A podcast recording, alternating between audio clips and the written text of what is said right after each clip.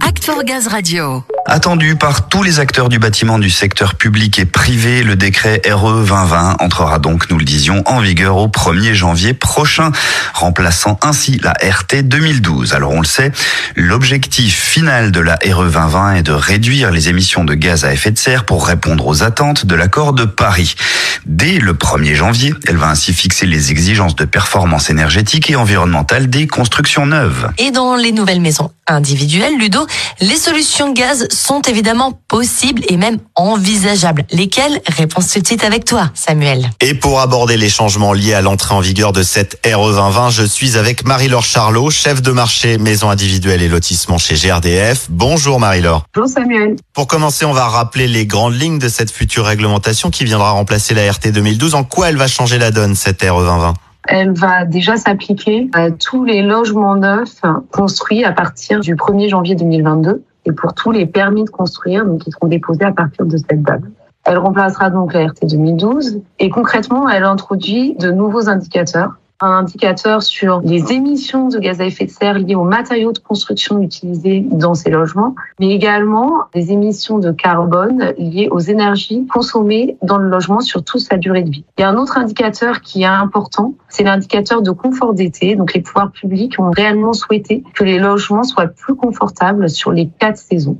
Et ça, ça va supposer d'être plus sobre, donc d'être plus isolé, à peu près de 30% par rapport à ce qu'on a connu en RT 2012. Donc en fait, la filière du bâtiment, la construction sera soumise à de nouvelles contraintes, mais, et on va le rappeler, c'est plus une précision qu'une question d'ailleurs, le gaz sera toujours autorisé dans les logements neufs.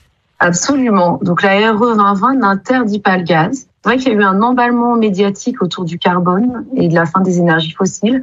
La RE 2020, en réalité, exige un bâtiment sobre, sobre en matériaux, sobre en énergie, et cette sobriété, elle passe aussi par un bâti performant, donc plus isolé, et par des équipements efficaces. Et ça, c'est possible avec le gaz. Oui, ce le sera d'autant plus avec l'option gaz vert à l'avenir. En matière d'énergie, alors quelles solutions vont être envisageables avec cette RE 2020 Vous pensez que l'hybridation, c'est une solution qui va s'imposer? Alors oui, absolument. On va être amené, de toute façon, c'est l'avenir hein, dans le logement, d'hybrider les systèmes pour avoir recours aux meilleurs équipements au meilleur moment en fonction des conditions climatiques, donc pour favoriser la performance énergétique. Très bien, mais alors quelles sont les options? Est-ce que les exigences d'abord seront les mêmes pour les logements individuels et pour les collectifs?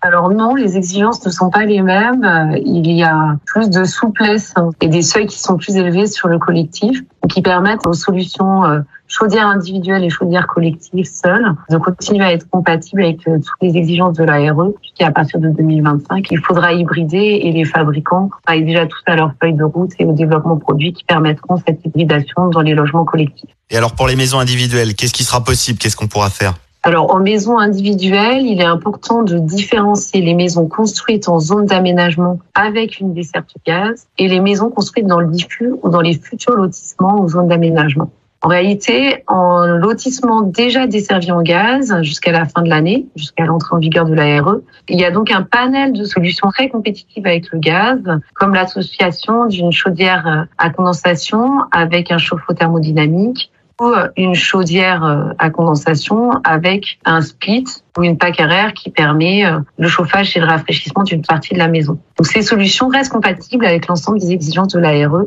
y compris les seuils carbone.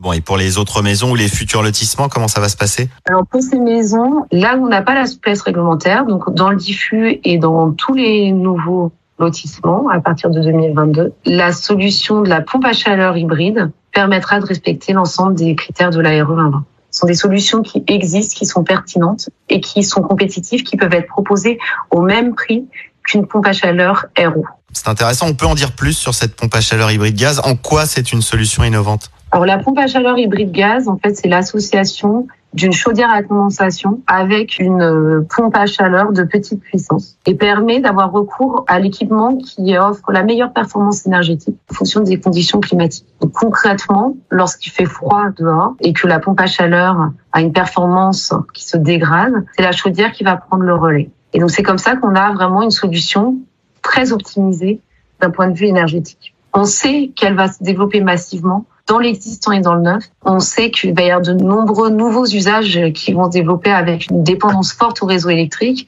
Et donc concrètement, le réseau électrique va être mis à rude épreuve Et toutes les solutions d'effacement, et notamment et en particulier l'hybride, vont être indispensables à l'équilibre du système énergétique français demain. Donc on est sur une solution qui va apparaître en premier lieu, en effet, en maison individuelle, tout comme elle se développe dans l'existant, et qui va se développer massivement dans les années à venir. C'est noté. Donc une solution, si ce n'est à privilégier, à envisager très fortement, en tout cas pour l'avenir. Merci beaucoup Marie-Laure Charlot pour tous ces éclairages. Merci à vous.